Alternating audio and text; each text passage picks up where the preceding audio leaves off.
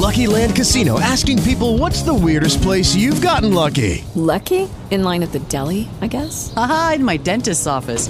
More than once, actually. Do I have to say? Yes, you do. In the car before my kids' PTA meeting. Really? Yes. Excuse me, what's the weirdest place you've gotten lucky? I never win and tell. Well, there you have it. You can get lucky anywhere playing at LuckyLandSlots.com. Play for free right now. Are you feeling lucky? No purchase necessary. Void where prohibited by law. 18 plus. Terms and conditions apply. See website for details. Es tiempo de Radiovisión Deportiva. Un equipo con mucha cancha.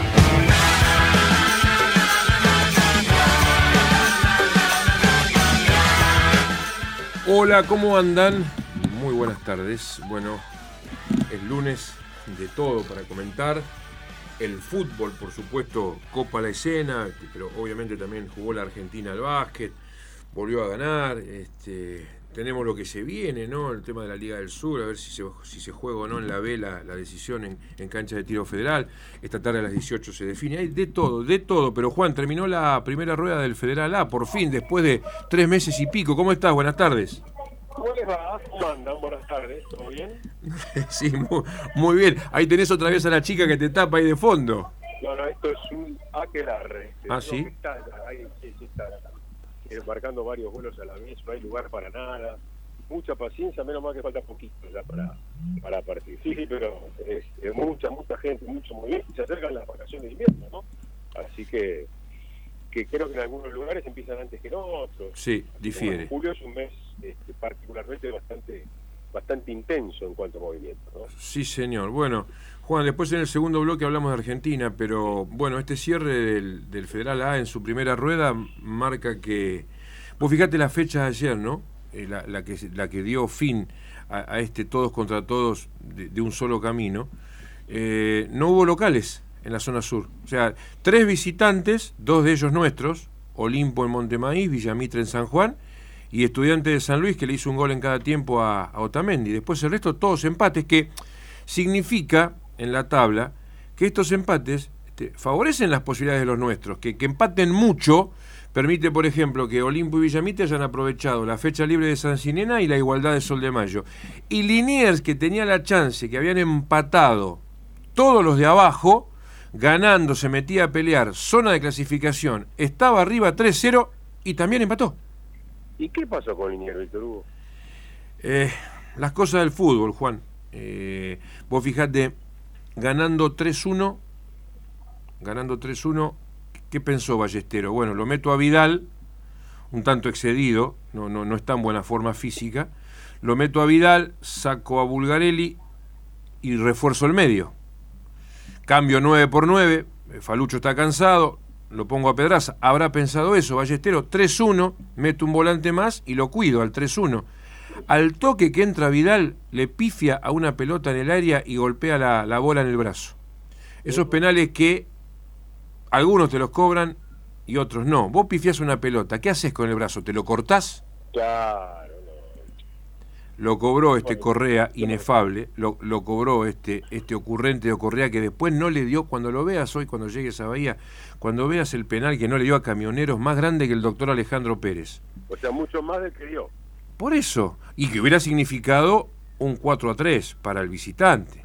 Pero en, en su momento, cuando pita esta decisión, el penal para el descuento 2-3, decíamos en la cabina con Walter, se lo da porque el partido está 3-1. Yo no sé si esa mano la cobra con un partido más apretado para el visitante. ¿eh?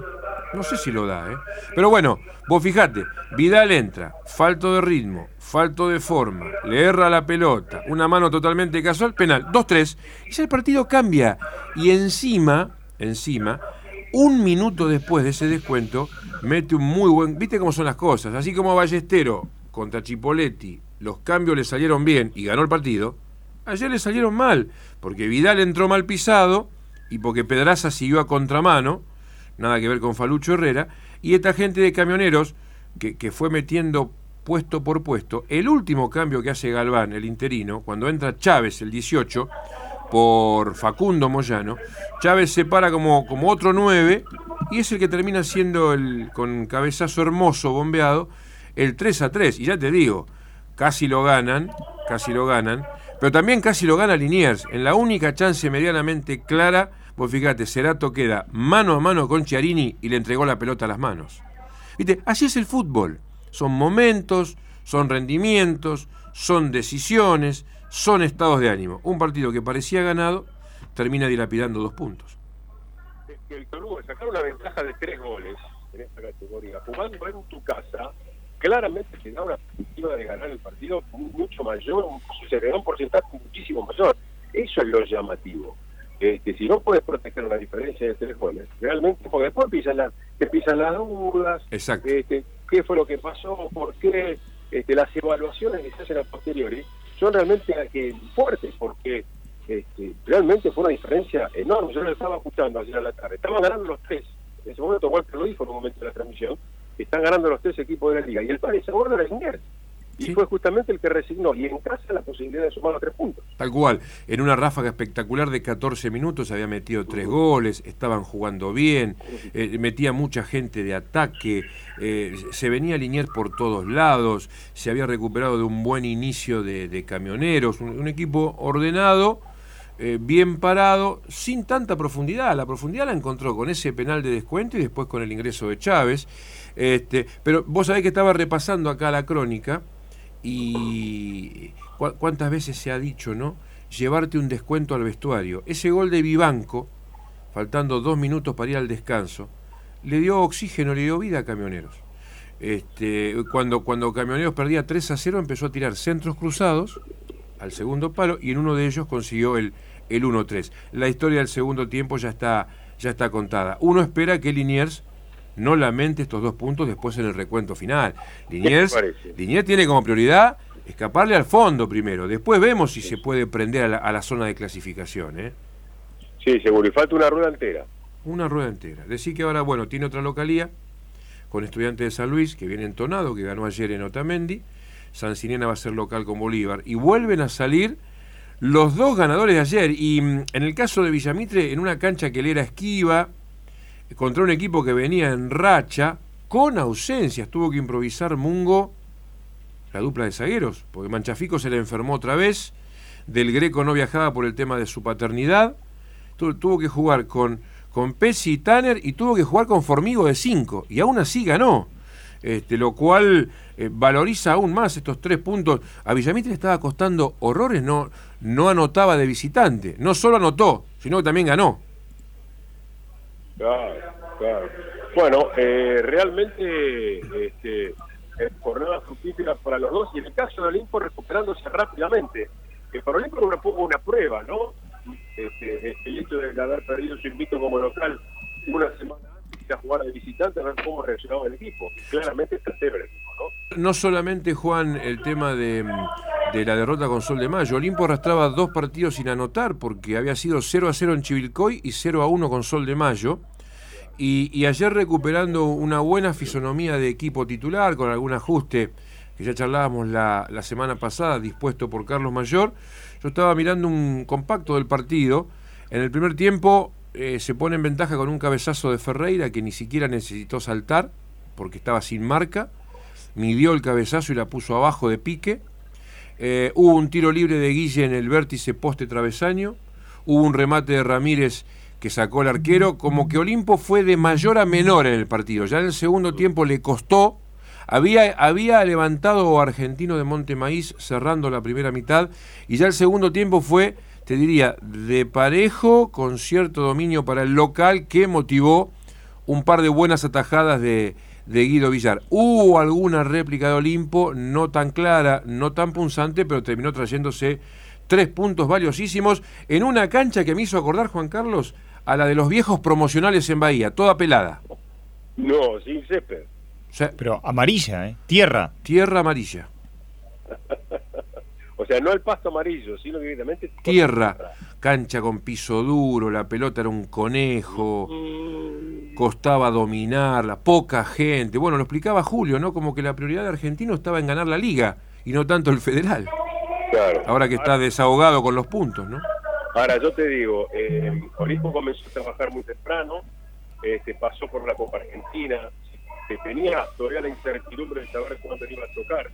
este, el partido de, la, de ese torneo, por eso comenzó tan temprano. Ahora, si le hubiesen dicho a Mayor que iba a terminar la primera rueda con ocho puntos de distancia, yo no creo que ni él ni nadie sospechaba una diferencia tan, tan importante. Es decir, más allá de la confianza del equipo, del armado, del trabajo por antelación que tuvo con relación al resto, terminar con esta ventaja sobre el escolta, en este caso Pizamitre, me parece que no estaba en los cálculos. ¿no?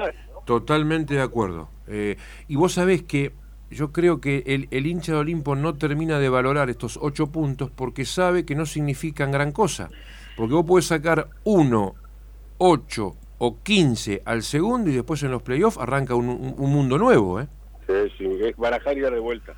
Por eso el hincha de Olimpo no termina de, de- de euforizarse con esto. Vos fíjate que ayer sacó un punto más de distancia, porque al quedar libre Sancinena, Claro. y como ganó Villamitre que estaba tercero, el tricolor saltó a 28, Olimpo con 36, en lugar de 7 ahora lleva 8, como decías vos. Es una ventaja.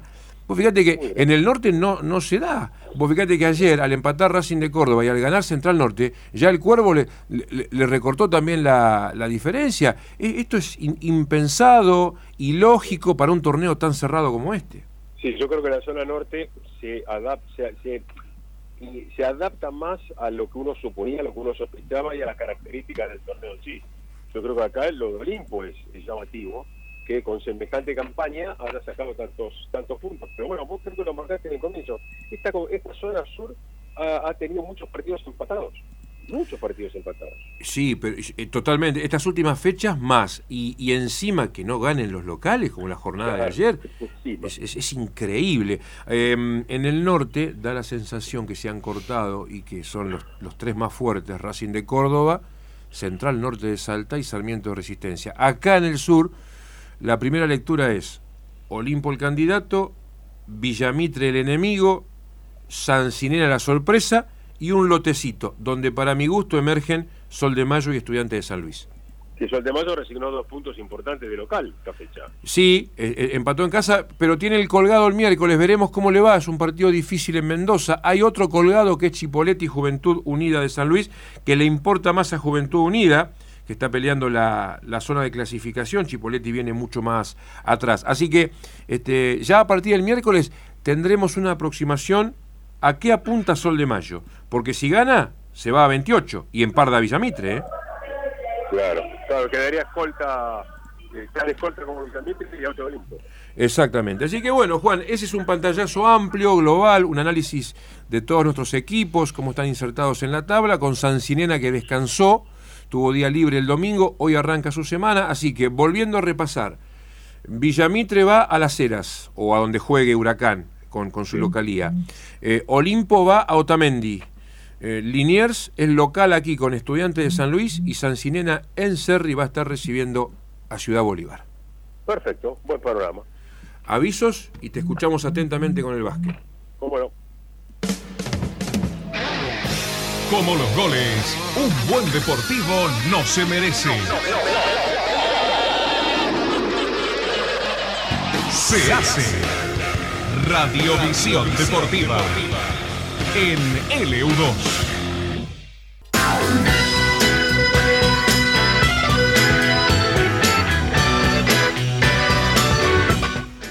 Juan Carlos, hubo un rato que la mano de Brusino estaba incandescente. Qué diferencia con el Brusino de Venezuela, ¿no? ¿De cero a cuánto? No, Pasó. pero el tema, el 24 hizo Claro. No, no, pero aparte, a ver, no solamente cero, tiró tres tiros al aro en Venezuela el otro día. Sí. Eso fue lo llamativo. Vos decís, Brusino los cero, pero entre los tiraron cinco tiros al aro.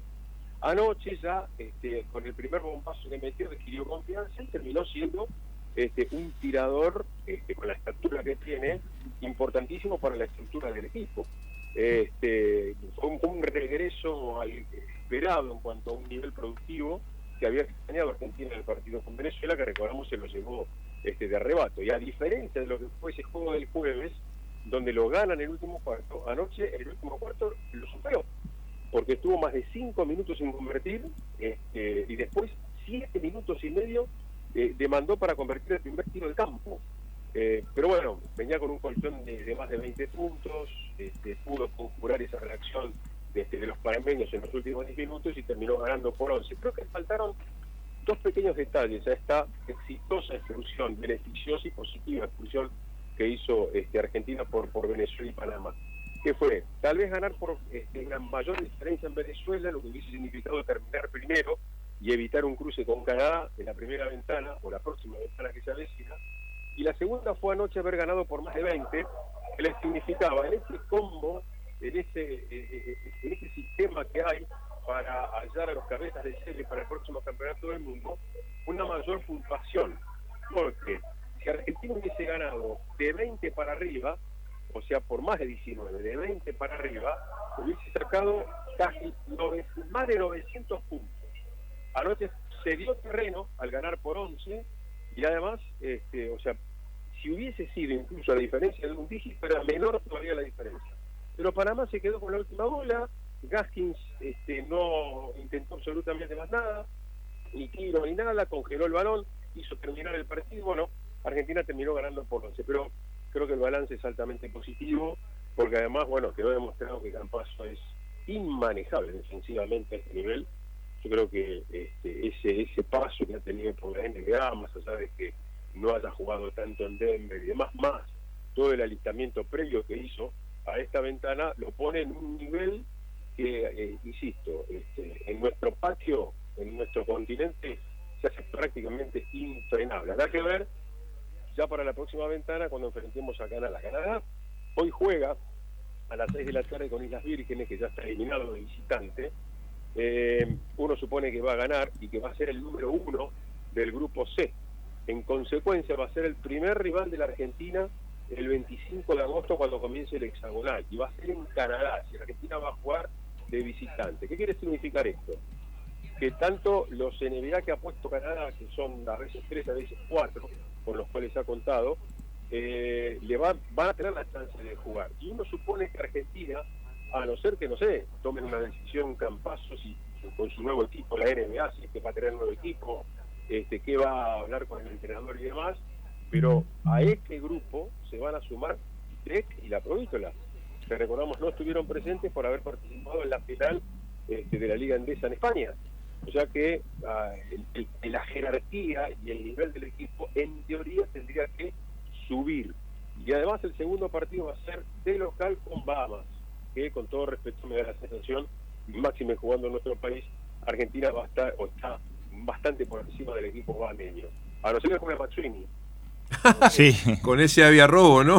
No, creo que a no ser que juegue Laisha Maxwini, que ha dejado en Bahía un recuerdo imborrable, aquel moreno de Nassau que vino a jugar este, por Olimpo en el año 72 y que bajó, nunca me voy a olvidar, en la aeroestación civil comandante Espora con un saco de piel de zorro gris que Dios mío, de la pinta que tenía. Sí.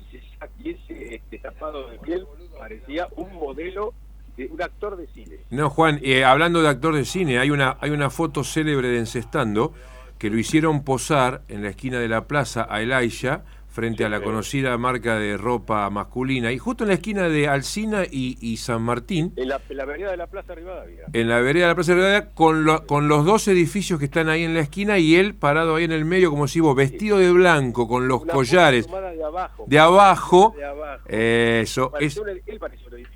Bueno, justamente para lograr ese efecto, con la facha que tenía, con esa presencia, la verdad que fue un fotón de la revista Encestando que marcaba la presencia de, de Elijah McSweeney en nuestro medio, ¿no? Bueno, no sé que lo pongan en el túnel del tiempo y vuelva ese Maxwini. Yo creo que, eh, con todo respeto, va, más- va, va a pasar a ser el más endeble o uno de los más endebles del, del próximo grupo. Me da la sensación en el mismo escalón que Panamá. Sí, el partido clave va a ser con Dominicana, Juan, ¿no? Sí, yo- a ver, eh, a- Argentina en la segunda ventana va a jugar los dos de local. Le toca a los dos de local, que va a ser Dominicana y Canadá. Y después va a cerrar en febrero del año próximo jugando de visitante. En Bahamas este, y sería en, en, en Bahamas y en Dominicana. Va a estar cerrando allá por el mes de febrero. A ver, si yo no saqué mal la cuenta, con tres partidos ganados de los seis que va a disputar, no tendría inconvenientes en clasificar al grupo. Mm. Me da esa sensación. Que recordar un detalle. Los tres primeros van derechos, pero el cuarto queda en posición expectante, el cuarto del hexagonal. Porque hay que emparejarlo con el cuarto del otro hexagonal que se arma, para ver cuál de los dos de mejor récord obtiene el último boleto para el Mundial. Porque son siete plazas los que clasifican. Entonces, este, de los seis partidos, porque Argentina no vuelve a jugar ni con eh, Panamá este, ni con Venezuela, tiene que ganarle este, a mm, Dominicana, a- o- ganando los, do- los dos a Bahamas y después ganándole uno a Uno Dominicana, en Buenos Aires. toda la sí, y le podés ganar a Canadá acá también, porque ya cuando venga Canadá acá ya no van a estar los NBA, este, va a ser un equipo más terrenal, hay que ver el entrenador que dispone, viene a probar jugadores, pero eh, sacando así un, finamente una cuenta, todo parece indicar que ganando tres de los seis partidos, Argentina no tendría ningún inconveniente en clasificar para el próximo campeonato del mundo. Sería un agosto interesante porque el equipo va a tener tiempo de juntarse, eh, se están planeando algún partido amistoso, eh, están esas dos ventanas, primero en Canadá y después habrá que ver en qué lugar de la Argentina para empezar con Bahamas, hay una intención de sacarlo al interior, basta de obras, al menos esa es la idea, eh, y después pegadita a la América.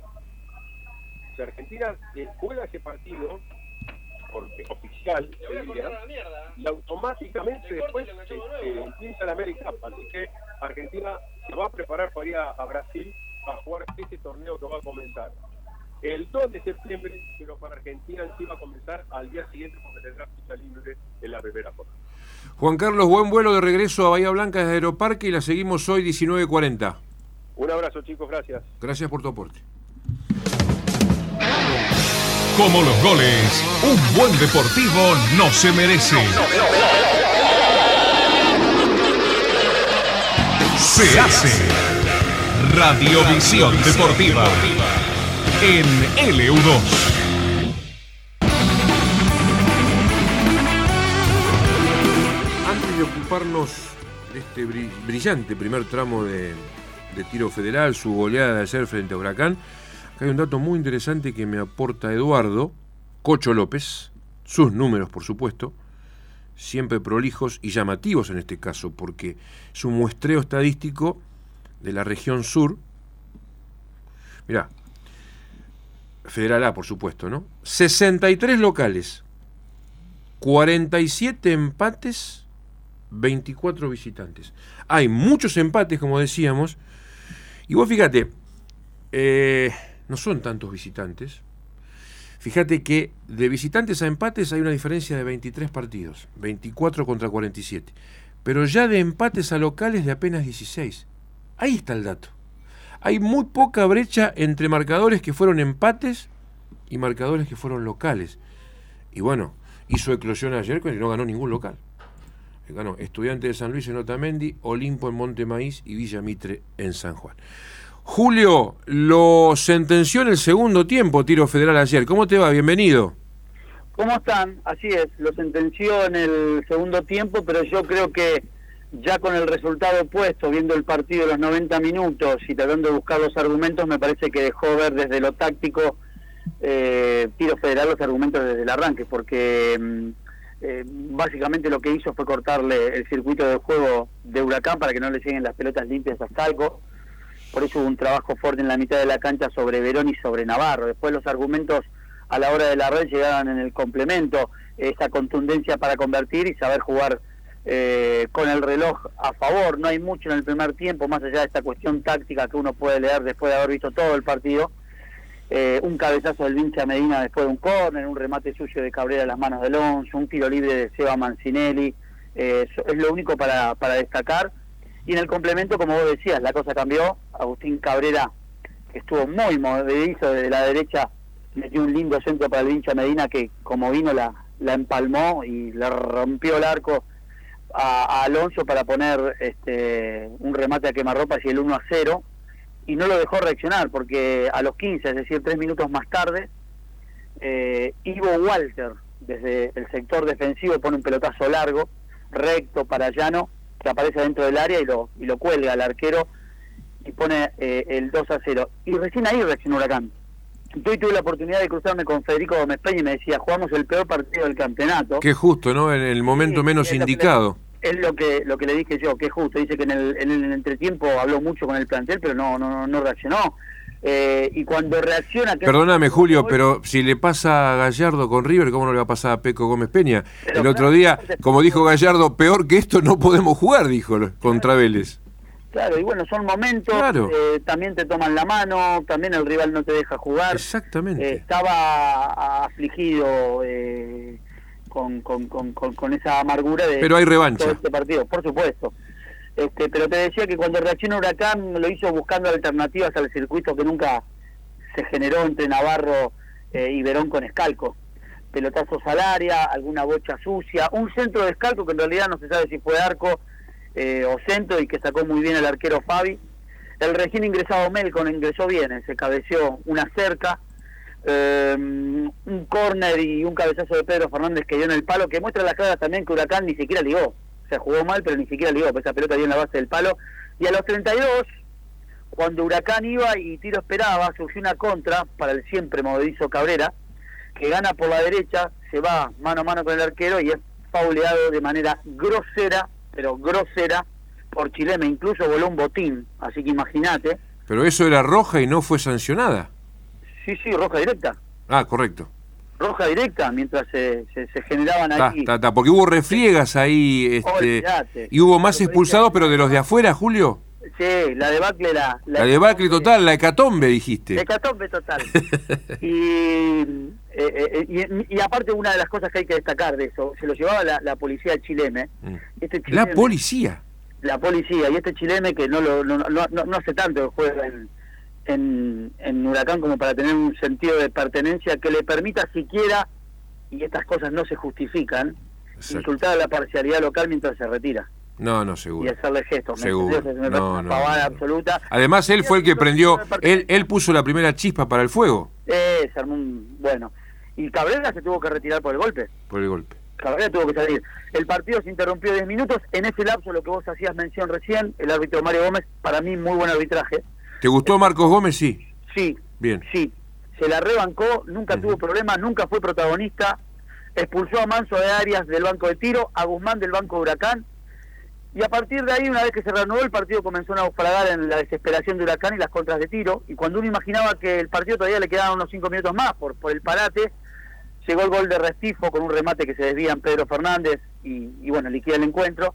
Y el árbitro rápidamente pita al final para que la cosa no siga eh, caldeándose. Te decía, me gustó este árbitro porque se hizo respetar, eh, no tuvo protagonismo, no buscó el protagonismo, llegó bien a las acciones cuando la situación se complicó en el complemento y hasta tuvo el sentido común de terminarla rápido, ni bien se convirtió el tercer gol, eh, cuando el parate suponía algunos minutos más. Medina, Cabrera, Llanos alternaron lo mejor del partido durante el desarrollo. No sé si fue un lindo partido, fue muy de final, fue 3 a 0, ganó bien tiro y creo que, que refrenda un, buen semestre, que repasando la campaña, a ver, solo se vio un poco afectado cuando tuvo que disputar las eh, semifinales por penal, pero que logró la clasificación una fecha antes y mostró su Bueno, a lo largo eh, de la etapa regular. Julio, claramente, ahí ha- haces un, un- buen resumen final, una, una conclusión, porque fíjate, le, le termina costando más una semifinal clásica que define por penales, pero después fue Gallardo número uno, liquida por tres goles la final de este tramo,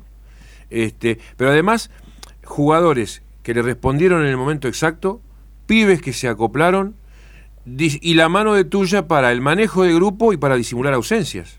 Sí, y recordemos que cuando Tuya llegó, eh, las especulaciones previas eran que Tiro tenía que pelear por el... el descenso y lo, y lo termina haciendo ganar el, o llevándolo a la conquista del primer tramo. La verdad que este cuatrimestre de tiro ha sido impecable y, y lo saludamos desde esta mesa de trabajo. Y la- el, el debate de siempre, porque yo creo que los equipos de fútbol se ven mejor en las campañas cuando hacen una rueda, cuando hacen una rueda todos contra todos. Los playoffs son esas cosas que de repente te pueden dejar afuera. ¿Cuántas veces lo hablamos especulando con la, la posibilidad de, de ascenso a Olimpo, habida cuenta del gran momento que está viviendo en el Federal A? Y me parece que acá se vio cuando tuvo esos penales, esa incertidumbre en la semifinal. Con, me refiero a tiro, ¿no? Julio, muy completo y te esperamos para mañana, eh, también en, este misma, en esta misma franja horaria, porque el sábado estuviste participando en un emotivo homenaje que se hizo en vida, y esto es lo correcto, lo que se debe hacer siempre, una gran iniciativa de Sporting con muchos dirigentes ahí en el predio auxiliar donde juegan las formativas, estaban jugando las juveniles en ese momento, interrumpieron entre partido y partido para un sentido homenaje al Pocho Nieto. Sí, para mí muy particular también porque te Dale. imaginas que con Pocho nos conocemos, o sea, Pocho me conoce desde chiquito, me llevaba a la escuela. Así Y que como Federico amigo de Chicha. y Chicha. Y- Imagínate, y amigo de la infancia, ¿no? Cuatro generaciones. No, por eso. Víctor, Cecilio Nieto, Rubén Nieto, Federico Nieto, Y los hijos. Lázaro Nieto. Claro, claro, claro. Bueno, bueno, Increíble. charlamos de eso mañana, Julito, ¿te parece? Dale, dale. Dale, buenísimo. Gracias por tu aporte. Hasta la Ahí próxima. estaba Julio Llana Torales. Eh, esta, mm, eh, a ver, no quiero confundir, porque no es un título, iba a decir consagración. Esta obtención de tiro del primer tramo, que es importante, es ganador de apertura, ni siquiera necesitó final extra, es ganador de apertura, que lo que te asegura es la final anual, siempre y cuando, y esto hay que aclararlo porque está escrito y se votó, no caiga tiro después en el acumulado en zona de descenso o promoción. Uno supone que no, sería, como Mm. dijo Julio recién, la hecatombe total. No creo. Así que de no suceder eso, Tiro ya espera un rival para la final anual. Y en caso de quedarse con el clausura, ahí sí Ya suma está, una estrella claro. de campeón 2022. Son ganadores de tramo. Son ganadores de tramo, espero que la gente lo entienda así, ¿no? Y, y está muy bien que desde los medios ayudemos, porque yo leía a colegas ayer, o escuchaba y nosotros mismos, de nunca mencionar, de cuidarnos de mencionar la palabra campeón. Porque no, no es lo correcto. Bueno, en la B, en el ex promocional, con el éxito de Libertad por penales contra San Francisco, bueno, se quedó con los playoffs, pero había una ventaja deportiva para la armonía, que se había quedado en el camino. Así que ahora tienen que jugar a un único partido en cancha neutral, también por quedarse con este primer tramo, la armonía con libertad. Un partido donde ya se agrega la opción del alargue, ¿eh? Antes de ir a, penales. Hoy a las 18, así que para las 19.30 vamos a tener todo resuelto. Hoy a las 18 van a conversar ambos clubes y dirigentes de la liga sobre el escenario. Ahí van a fijar los detalles, día, horario y cancha. Descartadas Liniers y Olimpo, la que asoma en el horizonte como primera opción, pero no está confirmada, es el Onofre Pirrone de tiro federal. Bueno, Guille, eh, ¿qué pinta? Este equipo que tiré esta mañana con Florencia es el que, el que asoma en Independiente para recibir a Platense esta noche, emisión de LU2 con la red. A ver, recordámelo. Sosa, Vigo, Barreto, Insaurralde, Lucas Rodríguez, Lucas Romero, Poblete, Saltita González, Casares, Fernández y Venegas. ¿Vos dónde metés un asterisco? Poblete. En Poblete. No firmó. Entrenó, eh, está a la par de sus compañeros, viene jugando, pero no tiene vínculo con Independiente. Porque hoy por hoy es 30 jugador de libre. La, la excepción de su, de su vuelta de Ucrania venció el 30 de junio. Claro, y ya parecía que estaba todo acordado, pero bueno, la dirigencia de Independiente hoy se ha abocado a las firmas de Ferreira, Achen, que va a estar en el banco de los suplentes, y también Elizalde, que ya pasó la revisación médica. Los dos dijeron que están disponibles para ya la próxima fecha, que es con Racing, pero no deja de llamar la atención lo de Poblete. Eh, Si no es Poblete, uno imagina que Soñora podría meterse, Pozo no va ni al banco. Lo apuraron y se resintió del tobillo pobrecito la patada que recibió. por lo que ha decidido el cuerpo técnico dejarlo al margen y seguir esperándolo. Bueno, contra el equipo de Omar de Felipe, ¿no? Contra Platense hoy en Avellaneda. Arbitraje de Dóvalo, 21 y 30. Es un lindo lunes hoy, ¿eh? Porque mm, está Arsenal de Sarandí, Estudiantes de La Plata a las 5 de la tarde. A las 19 con televisación abierta fuera del Pack Fútbol. Aldo Civi Rosario Central. Atención a este partido, ¿eh? es muy interesante porque Aldo Civi hoy está penúltimo en zona de descenso. Y, en el- y además debuta Leandro Somoza con el morbo de hacerlo frente a su ex club. Claro. Y justamente en los canallas, Carlitos Tevez en su segundo partido, pero después de la pretemporada en Ezeiza, donde supuestamente acomodó físicamente a sus jugadores. Los conoció. Claro, pero mete mano, cambia medio equipo y, y también modifica el dibujo táctico para este partido en Mar del Plata. A esa misma hora, Newell's Boys, fíjate qué, qué lindo lunes, Newell's Boys que si gana recupera la punta, que hoy está en poder de Gimnasia de la Plata, local contra Patronato. En el cierre de una fecha 6, Guille, por ahí lo hablamos esta noche con Juan Carlos, el tema del VAR, porque ponele, ponele el VAR para un offside, ponele por ejemplo en Barraca San Lorenzo, los tres goles para mi gusto bien anulados, pero el tema de los penales, el tema de los penales, porque ya no solamente están los penales de manos, me parece ridículo el que le dan a Sarmiento de Junín contra Racing, ridículo. Ahora también aparecen los penales en otras maniobras, por ejemplo, el codazo a Copetti. Era penal y roja. Nada. El penal a Adam Vareiro. Sujeción contra Adam Vareiro, el jugador de Barraca. Era penal. Nada. El penal de Huracán River anoche, que para mi gusto, para mi gusto, ¿eh? no hay falta de González Pires. Para mí, Cócaro le busca la pierna y se tira. ¿Qué hacemos con eso? Pues ya, ya no son solamente las manos. ¿Vos cómo viste el penal de Piovi? De Insúa, perdón. De Racing, el de la mano. Eh, Casual. Yo creo que sí. Incluso. No si- ocupa un lugar desproporcionado ese yo no sé si no roza primero en el cuerpo. Pero Primero pega en el, en la- en el estómago y después le dan la mano. no, no, no hay manera que la pueda sacar. No hay uniformidad. Porque vos No. me decís, es el mismo penal que no le dan a Boca contra Corinthians, que para mí no era. Pero acá sí lo dan. A ver, el codazo de Maidana, ¿es roja? Es roja. Sí. Pero ¿por qué no es roja el codazo de Sarmiento de Junín? Esa- bueno, esa es igual a la de Boca de Rojo. Y la de Marcos Rojo. Por eso. Ah, eh, para la Libertadores es penal. No, y para Maidana es roja. Mete, mete manotazo. Y para Maidana es roja, por agresión Sí. fuera del campo. Y, y en esta. ¿y el de Sarmiento? El de Sarmiento es igual, ¿eh? porque lo mide a Copetti, lo, espera, ve pero y Guillermo, después le, le no es con pelota en el medio, lo espera, le mete el codazo y después rechaza. Pero el penal que le dieron. Y el colmo de la ridiculez es el penal que pedía el delantero de Godoy Cruz contra Colón. Que le mete el empujón de atrás, el de Colón cae, toca la pelota con la mano y el delantero pedía penal. Penal, y sí. Es que da para todos. ya. Pero es que ya se pide cualquier cosa. Y sí. ¿Qué haces con el brazo cayendo? ¿Te lo cortás? ¿Cómo haces para cayendo evitar tocar la pelota? En fin, una fecha, la verdad, este, bastante polémica que vamos a seguir analizando esta noche en Radiovisión. En Radiovisión Deportiva juegan estos títulos. Se terminó el sueño de Boca con Arturo Vidal, que finalmente viajará a Río de Janeiro para la revisión médica y presentación en Flamengo. Para mañana un solo cambio, Fabra por Sandes, el resto el equipo ideal del técnico. En Wimbledon octavos de final, Cristian Garín, el chileno, avanzó de ronda al superar a De Mineur 10-6 el tiebreak del quinto set, a donde llegó después de levantar dos sets abajo. Bueno, ahora un par de partidos importantes jugándose Guille Kirgios con Nakajima y Fritz con Kubler. Sí, dos finales, porque Kirgios acaba de ganarle al estadounidense 6 a 2 en el quinto set y Taylor Fritz barrió a Kubler en sets corridos, por lo que estaba observando los cuartos de final. Mañana Djokovic Sinner y Goffin con Cameron Norrie. El miércoles Cristian Garín con Nick Kirgios y Taylor Fritz contra el ganador de Rafael Nadal, que en un rato a las 14 va a estar jugando con el neerlandés Van den Zandschulp. El jueves las Leonas van a cerrar la fase clasificatoria del Mundial de Hockey de España y Países Bajos ante Canadá, equipo que viene de dos derrotas. Las chicas nuestras, donde es titular la bahiense Valentina Costa Biondi, llegan de dos goleadas, 4 a 0 a Corea del Sur y 4 a 1 a España. Bombazo en el básquet español, pese a que tenía un año más de contrato, el Real Madrid prescindirá del técnico Pablo Lasso, que arrastraba problemas cardíacos desde las últimas finales. Dirigió al merengue los últimos 11 años, ganando 22 títulos en 33 finales. Movimiento de técnicos, Pablo Lavallén reemplazará a Néstor Lorenzo en el Melgar, flamante campeón peruano y que está disputando la Sudamericana.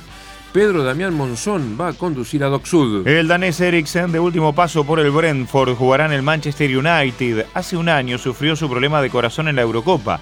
Cristiano Ronaldo se ausentó en el inicio de las prácticas y sospechan que quiere cambiar de aire. Primer torneo de sala de arquería ayer en nuestro medio. En Cazador Senior ganó Juan Andrés Letieri. En Recurvo venció Jorge Cotani. En Razo, hombres y mujeres, de un lado Jonathan Postensky y la ganadora en damas Alicia Browning. Y en tradicional, el que alzó el trofeo fue Julio Eduardo Melo. Bueno, Guillermo, hoy 19 y 30, resumen del día y después la emisión con la red Independiente Complatense. Gracias, buenas tardes. Tiempo cumplido. Hasta aquí. Radiovisión Deportiva. LU2 AM840.